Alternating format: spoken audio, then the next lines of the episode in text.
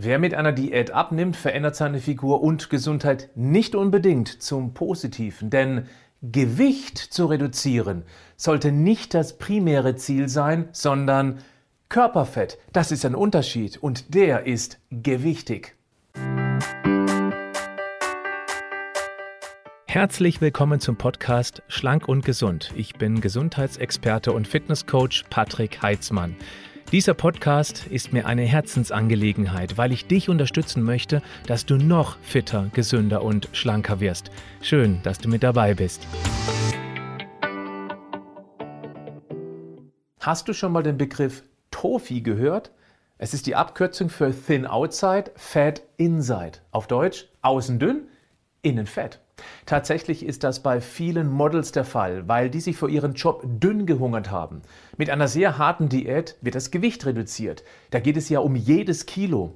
Diese simulierte Hungersnot schockt aber den Organismus. Der reduziert seinen Verbrauch unter anderem über den Abbau von Muskeln, weil die rund um die Uhr immer ein ganz klein wenig kalorienhungrig sind und dadurch den sogenannten Grundumsatz erhöhen.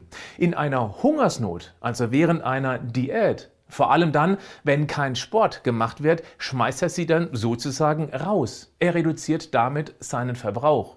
Und jede weniger verbrauchte Kalorie zählt während einer Hungersnot. Natürlich wird während einer knallharten Diät auch der Fetttank angezapft. Bedenke dabei aber bitte, dass ein Kilogramm Körperfett einen Kalorienspeicherwert von satten 7000 Kilokalorien hat. Wenn wir von einem täglichen Verbrauch von zum Beispiel 2000 Kilokalorien ausgehen, würde ein Kilo Fett im Kaloriensilo für dreieinhalb ganze Tage reichen, ohne dass du irgendetwas essen musst. Und das ist hoffentlich ziemlich unrealistisch.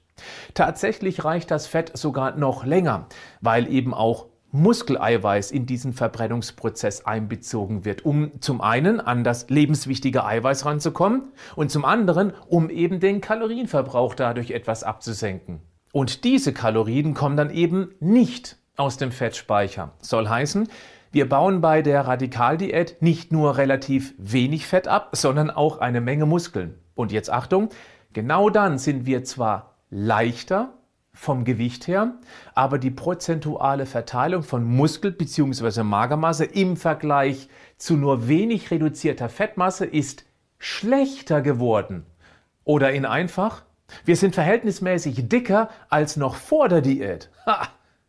Und das gilt nicht nur für Nulldiäten. Jede stark kalorienreduzierte Diät führt zu diesem Effekt. Und sicher kannst du dir vorstellen, gesund ist das absolut nicht. Selbst wenn die Waage dann viel weniger anzeigt. Viel zu wichtig sind Muskeln für die Gesundheit als Eiweißspeicher, als Dauerkalorienverbrenner und als Myokinbilder für das Immunsystem.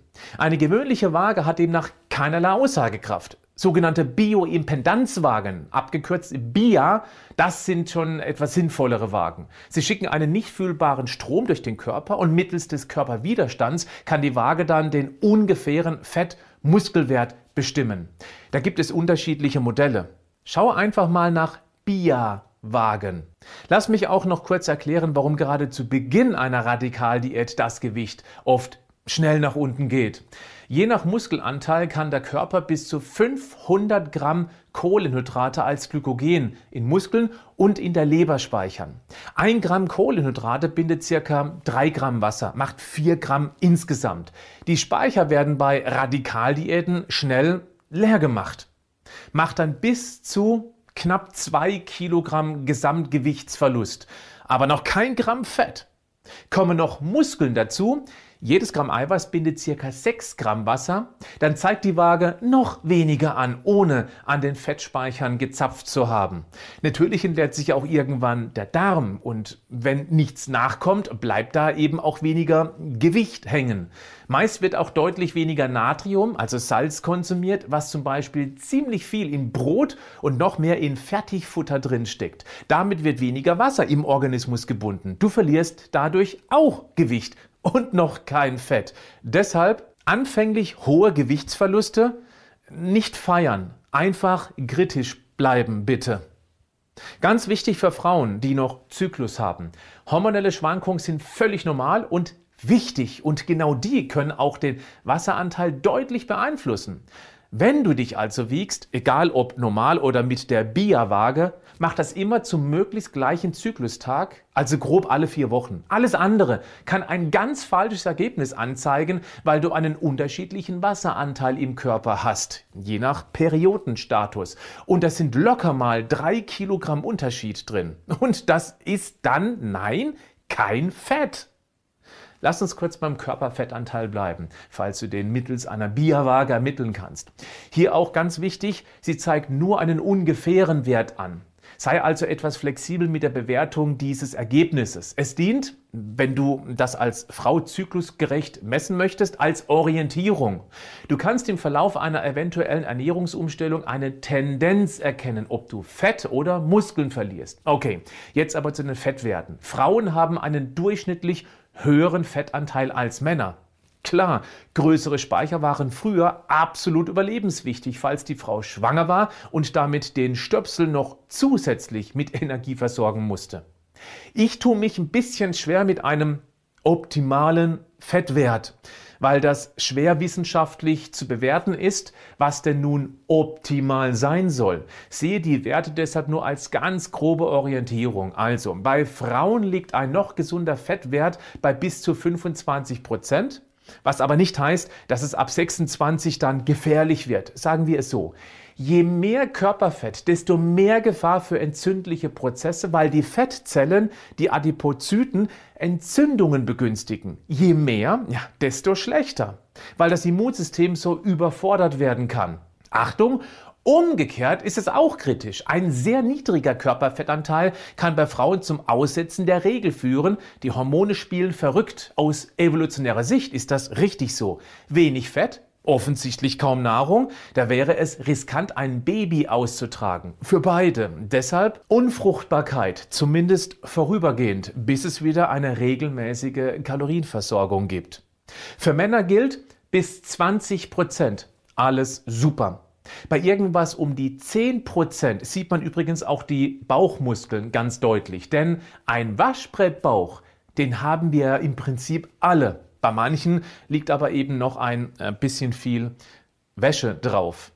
An dieser Stelle passt noch der Hinweis, dass wir nicht gezielt an bestimmten Körperstellen abnehmen können. Unzählige Sit-ups werden also nicht das Bauchfett genau über dem Sixpack wegschmelzen und nur Kniebeugen machen die Beine auch nicht fettärmer. Ich meine, vom Kaugummi kauen geht ein Doppelkinn ja auch nicht weg.